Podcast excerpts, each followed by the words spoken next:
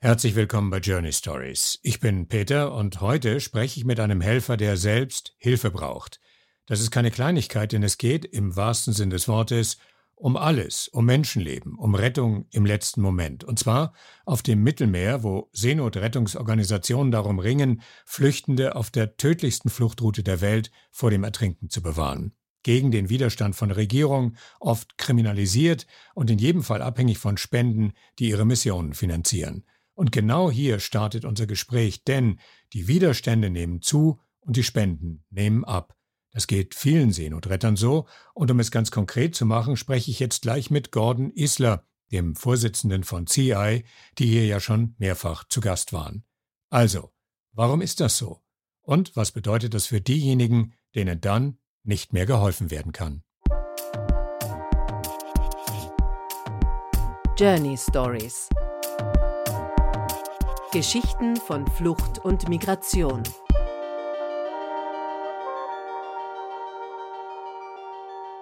Da läuft so ein Countdown runter, 5, 4, 3, 2, 1, wie im Synchronstudio. Und wir sind synchron beieinander. Hallo Gordon, guten Morgen. Hallo, grüß dich, Peter. Danke für die Einladung. Ja, gerne. Und es gibt ja auch einen aktuellen Anlass dazu. Wir sind ja mehrfach schon mit euch im Gespräch gewesen. Zuletzt haben wir Hanna Winter auf ihrer Mission auf der CI begleitet und äh, wir haben einige Gespräche miteinander geführt. Da ging es um das Retten von Menschen in Not, um die politischen Rahmenbedingungen davon und was das alles bedeutet. Ähm, jetzt allerdings habt ihr als Seenotrettungsorganisation selber einen Hilferuf ausgesendet. Warum? Naja, es ist einfach so, dass im vergangenen Jahr die Spenden zurückgegangen sind. Das ist äh, sicherlich auch nicht sehr verwunderlich bei der Gleichzeitigkeit so viele Krisen ist es einfach so, also jeder Euro kann ja nur einmal gespendet werden. Und 2022 gab es sicher genügend Möglichkeiten, bedauerlicherweise muss man ja sagen, genügend Möglichkeiten, äh, mildtätig zu sein und wohltätig zu sein und äh, Organisation zu finden, wo man Spenden abgeben kann. Also damit meine ich vor allem den Angriff, Angriff natürlich Russlands auf die Ukraine. Da gab es ja eine immense Spendenbereitschaft und das Thema, ja, Schutzflüchtender Menschen an den Außengrenzen und damit ist ja dann auch die Seenotrettung betroffen, ist so ein bisschen ins Hintertreffen. Also was die Aufmerksamkeit angeht, waren wir einfach nicht mehr so präsent.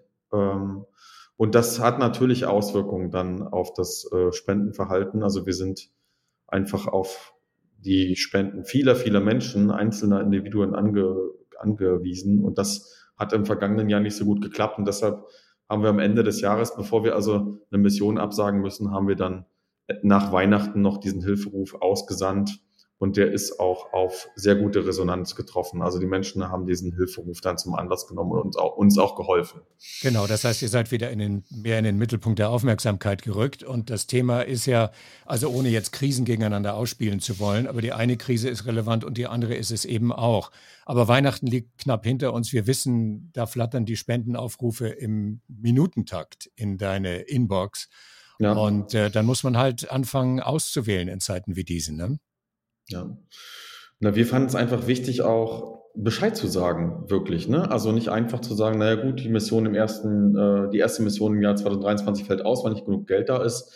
Ich glaube, also es ist ja nicht nur unsere Verantwortung, also die Verantwortung weniger äh, 100 Menschen, die sich bei CI regelmäßig engagieren, sondern das ist ja die Verantwortung dann doch aller Menschen und deshalb haben wir Bescheid gesagt.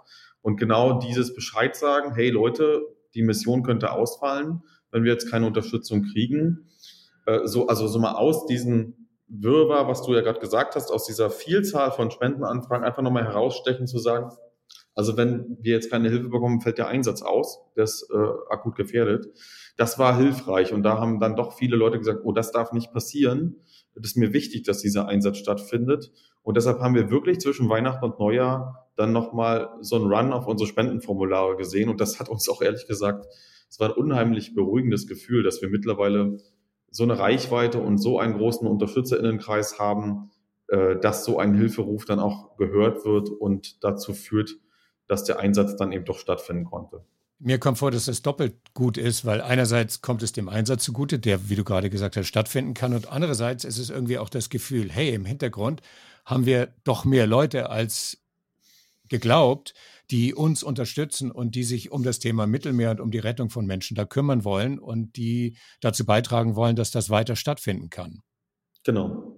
Also es ist auch einmal, also es ist sogar, man muss sagen, recht komplex so die Spendenstruktur. Ne?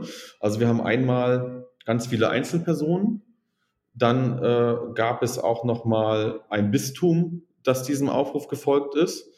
Dann haben El Hotzo und Ruth Moschner sowieso gerade Spendenaktionen für CI laufen gehabt äh, und konnten das eben auch nochmal zum Anlass nehmen, darauf hinzuweisen. Also für die, das, die mit den Namen nichts anfangen können, das sind so YouTube-Stars, kann man sagen. Ja, oder? genau. El Hotzo würde ich sagen, ist ein Influencer und Ruth ja. Moschner ist Multitalent, würde ich sagen. Natürlich Moderatorin, Künstlerin, Autorin äh, und auch bestimmt Influencerin. Und das sind Leute, die uns seit Jahren unterstützen es gab aber auch andere Prominente wie Glashäufer Umlauf oder Joko, die dann auch so einen Aufruf dann teilen. Also mhm. ähm, da gab es viele Prominente. Also ich lasse jetzt sicherlich welche weg, äh, weil, weil man die gar nicht alle aufzählen kann, aber es sind einfach viele prominente Menschen auch, die uns seit Jahren unterstützen und die dann auch, auch sowas registrieren, ne, weil sie uns folgen und sagen, oh Gott, äh, auch diesen Aufruf teile ich jetzt nochmal, äh, vielleicht sogar noch mit einem Satz dazu.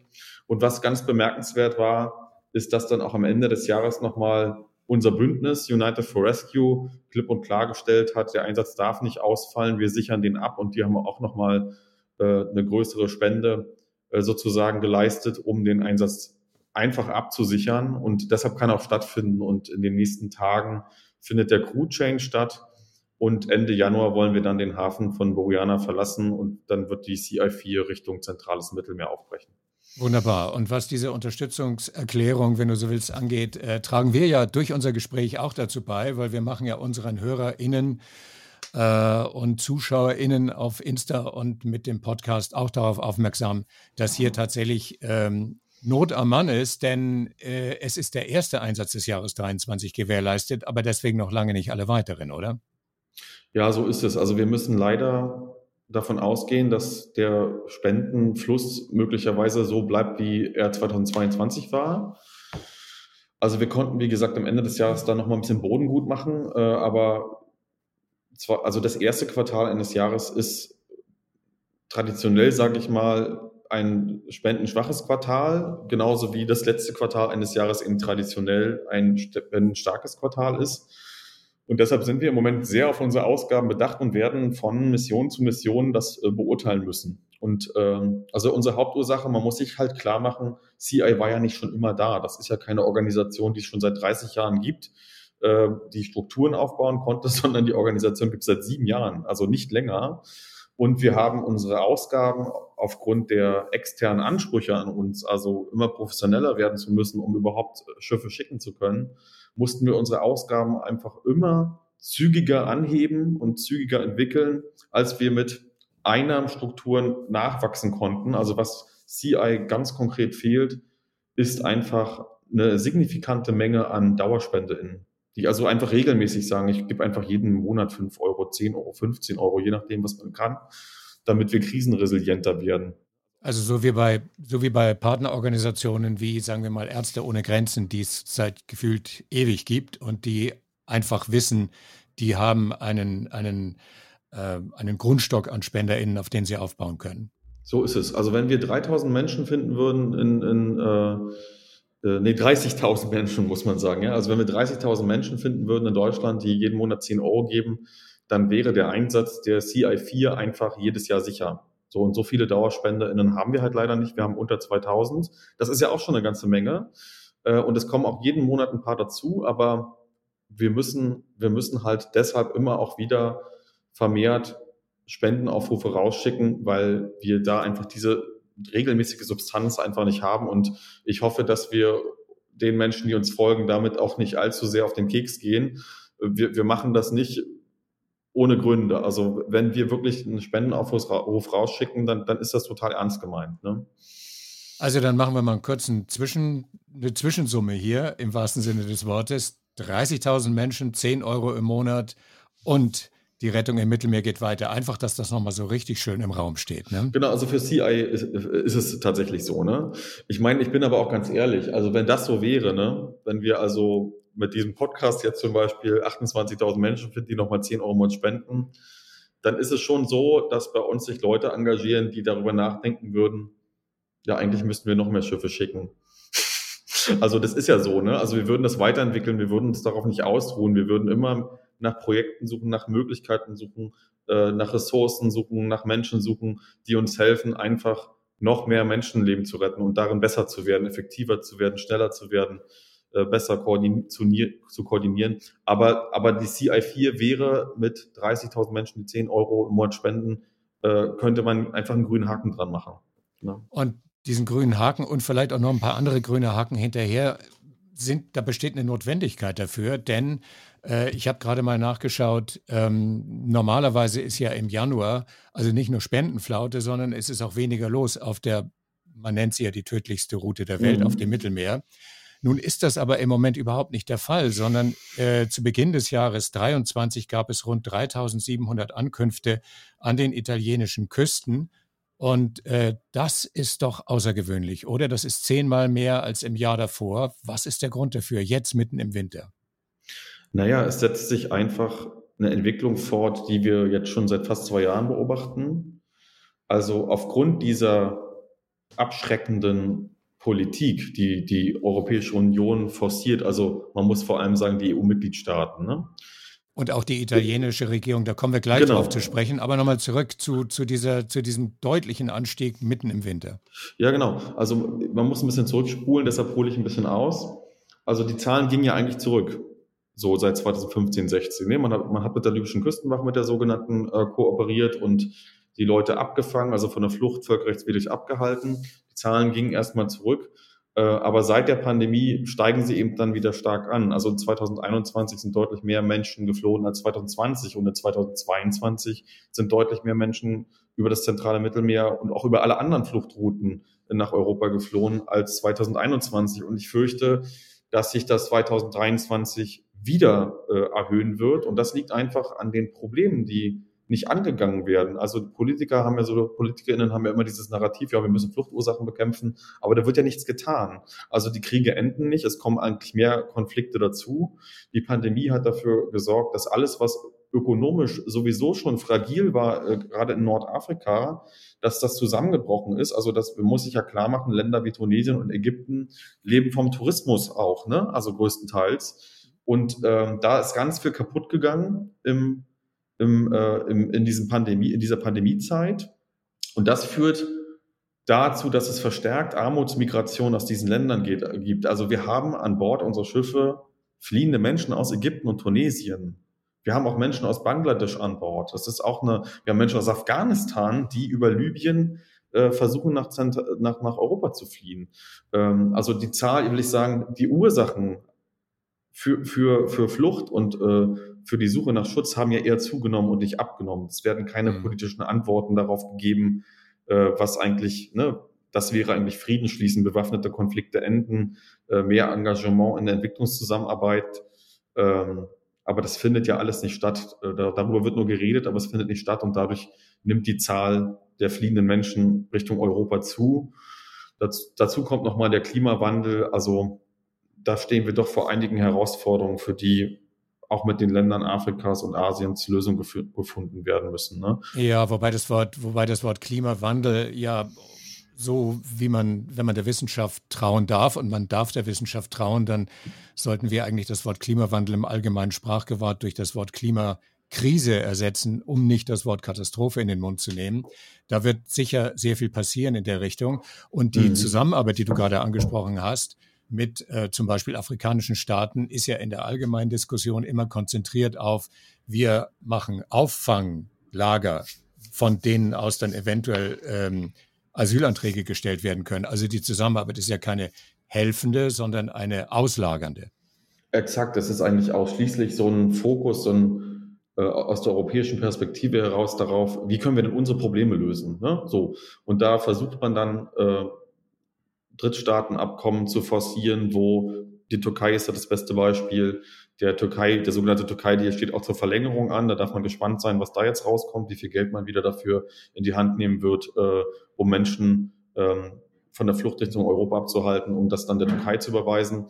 ähm, diese Themen werden jetzt wieder kommen. Und was ich aber viel mehr mit Zusammenarbeit meine, ist, wir müssen halt Lösungen finden, äh, wie man Menschen in Afrika wirklich helfen kann, in den afrikanischen Staaten. Also wie kann ich denn dort ein Leben führen, in dem ich Zugriff auf Bildung habe, in dem ich Zugriff auf Chancen habe, also ich meine auch wirtschaftlich, wie kann ich meine Familie dort ernähren, wie kann ich dort eine, eine angemessene Gesundheitsversorgung bekommen, denn die Leute fliehen, fliehen ja nicht aus Spaß aus diesen Ländern, sondern weil sie dort einfach keine Perspektiven haben. Und dazu gehört eben nicht nur der Job, dazu gehört eben auch Bildung und eine angemessene Gesundheitsversorgung für die Familie. Also, und wenn Europa da mal einfach zum Beispiel, es gibt ja auch so eine verfehlte Subventionspolitik, ja, dass man also äh, damit man seinen letzten Müll aus Europa noch in afrikanische Länder exportieren kann, unterbietet man dann zum Beispiel landwirtschaftliche Produkte da vor Ort äh, durch europäische Subventionen, so dass europäische Unternehmen dort ihren, wirklich ihren letzten Mist loswerden aus Plastik und den Rest und Lebensmittel, die wir hier niemals verzehren würden. Und, und das muss einfach mal aufhören. Also man muss einfach aufhören, aktiv Fluchtursachen ähm, zu schaffen, sondern vielleicht denen erstmal auch eine faire Chance, den Volkswirtschaften Afrikas zu geben. Und dann muss man mit den Ländern gemeinsam Lösungen suchen, wie die Menschen vor Ort einfach auch wirklich tatsächlich leben und existieren können und, und zwar nicht überleben, sondern wie sie dort ein Leben führen können, das wir auch als Leben bezeichnen würden. Äh, und, und ich glaube, anders geht es nicht und ich sehe da keine ernsthaften politischen Bemühungen äh, von, von europäischer Seite. Was mich dazu führt, quasi in Klammern gesprochen, mal kurz den Blick zu wenden auf Lützerath, wo ja jetzt gerade die Räumung äh, durch die Klimaaktivistinnen nicht verhindert werden konnte. Die ist ja auch gesetzlich abgesichert, aber das ändert ja nichts an der Notwendigkeit des Protests äh, und der Aufmerksamkeitsmachung von den Konsequenzen, die das hat für die Erreichung des 1,5 Grad Ziels oder der Unmöglichkeit, dieses 1,5 Grad Ziel zu erreichen. Worauf ich eigentlich raus will, ist, es herrscht natürlich ein großer Frust in der Szene auch.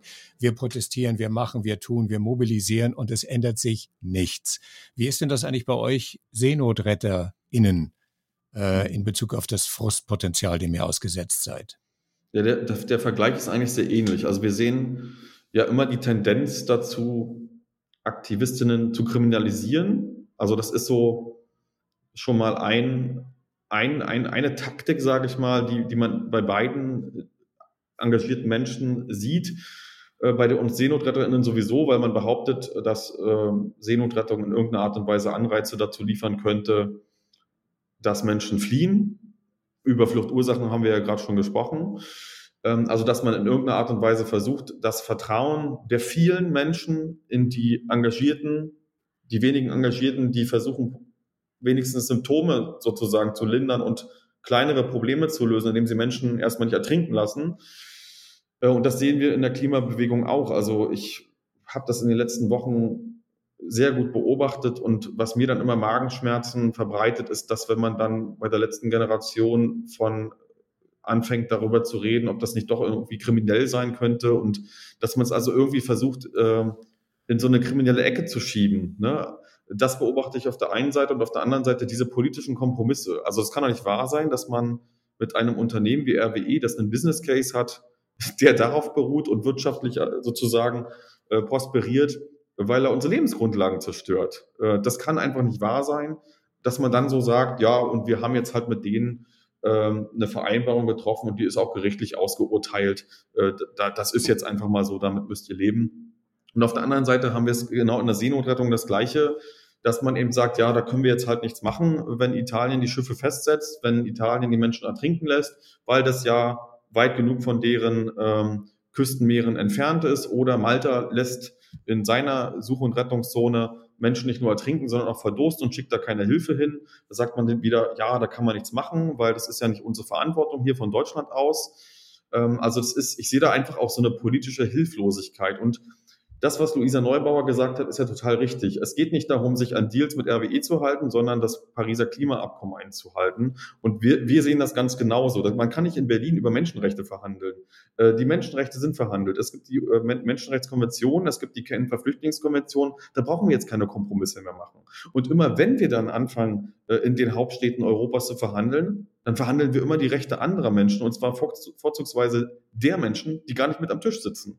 Also zum Beispiel die Rechte der Menschen aus Afghanistan, die Rechte der Menschen aus, die von Nordafrika versuchen, sich in, in, in Sicherheit zu bringen. Die sitzen doch gar nicht mit am Tisch. Und deshalb, das ist einfach grundfalsch, dass man die Rechte dieser Menschen zur Verhandlungsmasse macht um das mit anderen politischen Zielen in irgendeiner Art und Weise aufzurechnen. Ich meine, wir reden hier nicht über Radwege, ja, wo man mit dem politischen Gegner streitet, ja, machen wir 10.000 äh, Kilometer Radweg oder 12.000 Kilometer Radweg. Man kann bei Menschenrechten und auch beim Kampf gegen den Klimawandel oder beim Kampf in der Klimakrise kann man keine Kompromisse machen. Ja, das, das sind einfach zwei Politikfelder, wo besser verhandelt werden muss, wo man einfach sagt, also das sind einfach rote Linien, weil es da um unsere Existenz geht. Ne? Und, ähm, und, und da sehe ich viele Parallelen äh, zwischen der Art und Weise, wie man mit Aktivisti im Bereich Klimakampf umgeht, also Kampf gegen den Klimawandel, Kampf gegen äh, die Klimakrise und Kampf gegen die Entrechtung von Menschen. Das Thema Abschreckung und Abwehr von Menschen, äh, das wird euch jetzt ganz ähm, unmittelbar betreffen, wenn die, wenn die neue Mission in See sticht.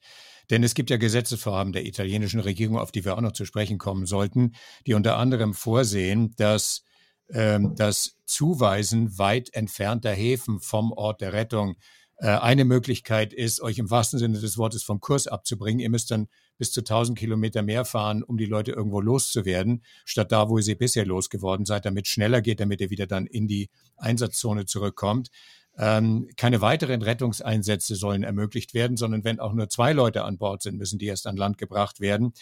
Und äh, es darf auch keine Übergaben an größere Schiffe mehr geben, äh, um eben zum Beispiel im Einsatzgebiet bleiben zu können. So, das ist alles nicht wenig.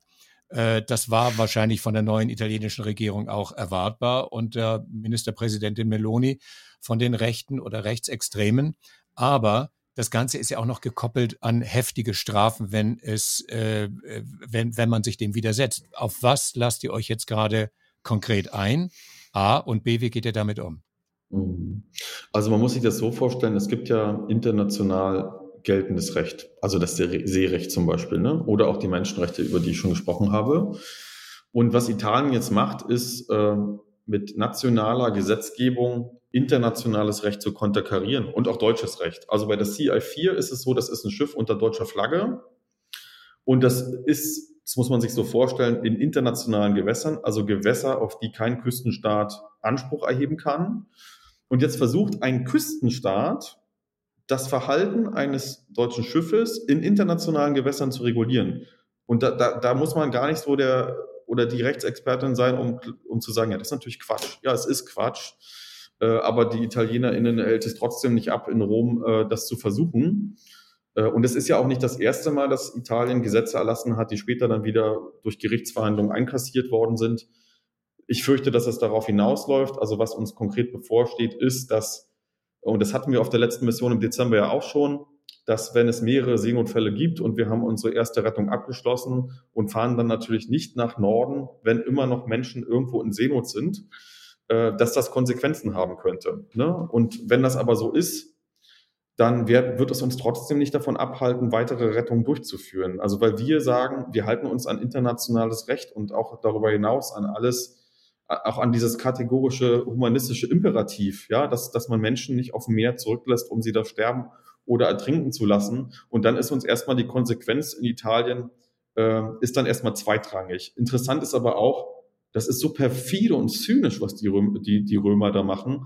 Ich habe es auch nicht am Anfang gleich gemerkt, aber ich habe jetzt gelesen, es ist ja nicht nur so, dass sie uns in norditalienische Häfen schicken, sondern sie schicken uns in Häfen mit, mit linken BürgermeisterInnen. Also das muss man sich mal überlegen, wie, wie ticken diese Leute eigentlich in Rom, äh, die dort Verantwortung tragen? Was treiben die da eigentlich mit dem Leben anderer Menschen für perfide Spielchen? Und das ist, also es ist unsäglich und äh, ich nehme das auch sehr besorgt zur Kenntnis, dass Melonis Partei eher noch an Zustimmung gewinnt, also dass ein Drittel der ItalienerInnen, das ist eigentlich das große Problem, dass ein Drittel der ItalienerInnen sogar diese Politik toll findet, dieses Zynische und sich eher noch über das Leid anderer Menschen lustig macht. Äh, aber auch Melonis Regierung wird sich der Realität stellen müssen. Da werden wir in den nächsten Wochen und Monaten sehen, dass sie sich auf EU-Ebene eben zu ganz anderen Themen verhalten werden müssen, wo ihnen ihr Rassismus und Faschismus auch nichts nützt. Äh, aber bislang wäre mir nicht aufgefallen, dass es ähm, aus Europa oder konkret aus Brüssel einen Aufschrei der Entrüstung gegeben hätte. Etwa im Sinne von, äh, das geht aber gar nicht, das geht menschenrechtlich gar nicht. Dieser Aufschrei ist bislang ausgeblieben, oder? Ja, das ist so, weil das gibt einfach viel zu wenige PolitikerInnen, die dieses komplexe und diffuse Politikfeld Migration und Flucht bearbeiten. Es gibt halt vereinzelte ParlamentarierInnen, die das machen im Europaparlament und im Bundestag. Aber das ist kein Thema, also wo sich auch exponierte PolitikerInnen in irgendeiner Art und Weise sehr stark dafür machen würden. Äh, und das, das, ist, das ist mit Sicherheit auch ein Grund dafür, warum dort so wenig passiert, warum dort so wenig Erfolge äh, erzielt werden und das mal wieder auch in eine andere Richtung geht. In, in Deutschland sehen wir das ein bisschen. Ähm, ich will die Bundesregierung nicht dafür loben, weil das immer noch viel zu wenig ist, aber immerhin hat die Ampelregierung jetzt mal also mehr gemacht, als nur symbolpolitisch zu sagen, ja, die Seenotrettung ist wichtig, das haben wir immer aus der großen Koalition gehört, sondern hat eben auch mal durch die Entscheidung im Haushaltsausschuss, dass Seenotrettung finanziell unterstützt werden soll, solange es eben keine staatlich koordinierte Seenotrettung gibt, solange das alles nicht funktioniert, dass wenigstens ein kleiner Teil jährlich an das Bündnis United for Rescue gegeben werden soll.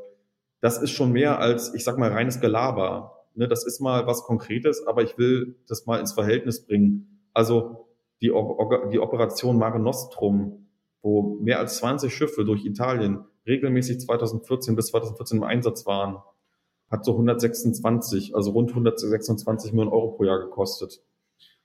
Das war nötig, um Seenotrettung im zentralen Mittelmeer zu organisieren. Und auch die libysche Küstenwache wird in enormer Millionenhöhe gefördert ne, durch die EU. So, die zivile Seenotrettung, also alle zivilen SeenotretterInnen aus Deutschland sollen jetzt mit zwei Millionen Euro pro Jahr unterstützt werden. Wenn man das so ins Verhältnis äh, rückt, dann sagt man, okay, da ist aber noch ganz viel Luft nach oben, wenn man deutlich machen will, dass einem das auch genauso wichtig ist. Und dann nochmal die Zahl letztes Jahr über 700 Millionen Euro an Frontex. Also da, da, da, da sieht man schon, was Europa strategisch wichtig ist. Ne? Und dennoch ist es so ein kleines, zartes Pflänzchen, sage ich mal, wo man nicht immer drauflatschen muss und das gleich wieder alles kaputt reden muss. Aber wir werden dann natürlich in den nächsten Jahren weiter darüber reden müssen, dass, das auf, dass die Unterstützung der Seenotrettung im zentralen Mittelmeer auf ein relevantes Ausmaß äh, erhöht werden muss. Dann bleiben wir mal bei dem zarten Pflänzchen jetzt ähm, zum Ende hin, Gordon. Denn einerseits haben wir gesagt, Leute, spendet, es ist wichtig, es ist richtig, es ist notwendig. Und äh, ich habe das dann noch ergänzt durch den ähm, durch die steigenden Zahlen, obwohl Winter ist. Und das lässt vermuten, dass es sich dann deutlich steigern wird, äh, wenn es Frühling und Sommer wird. Und jetzt gibt es zwei Möglichkeiten. Die eine Möglichkeit ist, ich spende und die andere Möglichkeit ist, ich beteilige mich an Rettungsansätzen äh, einsetzen. Und da bist du ja fünfmal selber dabei gewesen. Aus deiner Perspektive, Gordon, was würdest du sagen, so aus dem Bauch heraus, ist der eine Moment oder die eine Mission, wo du gewusst hast, ich mache es, weil ich muss und mhm. was hat es dir gebracht und was bedeutet es dir, selber an Bord gewesen zu sein? Also dieses Gefühl und dieses Erlebnis hatte ich auf jeder Mission. Ne? Also, aber das ist eher immer so ein Schock. Also dass, dass, dass wir, dass, dass Leute wie wir, die keine ausgebildeten Rettungskräfte sind, die aus unterschiedlichsten Berufen kommen und aus einer Haltung heraus sagen, wir lassen das nicht zu, dass unsere Regierungen Menschen ertrinken lassen, um andere von der Flucht abzuschrecken. Wir lassen das nicht zu. Ähm, wirklich so nicht in unserem Namen, ne, weil es würde so sein das hatte ich auf jeder Mission und ich war eigentlich immer mehr geschockt, wie kann das eigentlich sein, ja, dass man durch ein Fernglas guckt und dann fährt ein da ein Gummiboot mit 60 oder 100 Menschen vors Fernglas. Wie kann das eigentlich sein? Äh, und in dem Moment begreifst du auch sofort, ja, wenn die nicht dieses unwahrscheinliche Glück gehabt hätten und uns jetzt vors Fernglas gefahren wären, dann wären die ins Nichts gefahren. Also man merkt einfach da vor Ort, und, und man denkt das ja dann auch weiter, ja, wie viele haben eigentlich gerade nicht das Glück und fahren irgendjemand vors Fernglas? Also die Dunkelziffer sind ja weit, weit mehr als 20.000 Menschen seit den großen Unglücken vor Lampedusa weiterhin ertrunken. Und ich, die Dunkelziffer dürfte noch viel höher sein. Und das, äh, das geht einen Mark und Knochen. Und wenn man dann vor Ort ist und den Menschen begegnet und das dann auch von ihnen hört, also ich erinnere mich gerne an so ein nigerianisches Pärchen, die waren damals, als ich sie kennenlernte, genau, genauso alt wie ich. Ich war so Ende 30 und die beiden hatten noch keine Kinder, Mann und Frau aus Nigeria. Und ich fragte sie, sag mal, ist euch eigentlich klar, was ihr hier macht? Also ist euch klar, dass das gefährlich ist? Dass ihr hättet ums Leben kommen können? Und die beiden sagten mir dann, ja, aber da wir, wir haben einfach eine Familie in Nigeria zu gründen. Die Armut ist so groß, die Perspektivlosigkeit ist einfach, du kannst nichts dagegen tun. Wir haben unsere Überlebenschancen, sagten die beiden, auf 50-50 eingeschätzt. Und sie, sind, sie haben diese Entscheidung bewusst getroffen. Und das hat mich so, so schockiert. Die Tatsache ist ja, die Überlebenschance ist tatsächlich etwas besser als 50-50. Ne? Also die Mortalitätsrate ist Gott sei Dank nicht so hoch. Äh, und trotzdem, sie schätzten sie deutlich pessimistischer ein und haben es trotzdem gemacht und waren bereit, ihr Leben zu riskieren für die kleine Hoffnung auf ein besseres Leben in Europa, notfalls auch das Risiko einzugehen, 50-50 sterben zu können. Und äh, das sind so die Gespräche und die Begegnungen, an die ich mich immer wieder erinnere.